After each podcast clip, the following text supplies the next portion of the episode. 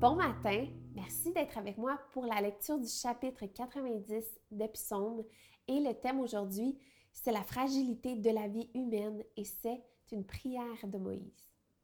Seigneur, tu as été pour nous un refuge de génération en génération. Avant que les montagnes soient nées, avant que tu aies créé la terre et le monde, d'éternité en éternité, tu es Dieu. Tu fais retourner les hommes à la poussière et tu leur dis, Fils d'Adam, retournez à la terre, car mille ans sont à tes yeux comme la journée d'hier, elles passent comme le quart de la nuit. Tu les emportes semblables à un rêve qui le matin passe comme l'herbe, elle fleurit le matin et elle passe, on la coupe le soir et elle sèche. Nous sommes consumés par ta colère et ta fureur nous épouvante. Tu mets devant toi nos fautes et ta lumière éclaire nos secrets. Tous nos jours disparaissent à cause de ta colère. Nous voyons nos années s'éteindre comme un soupir.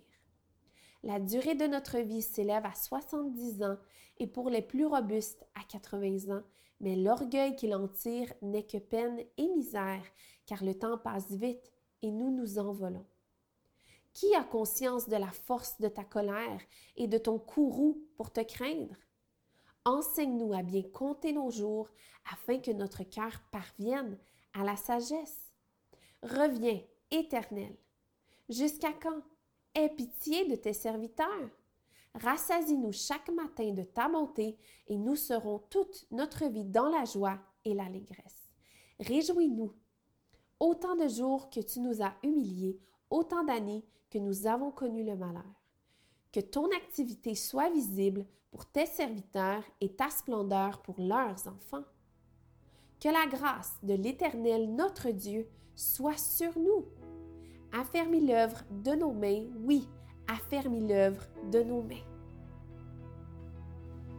Merci d'avoir été avec moi. Je vous souhaite une belle journée.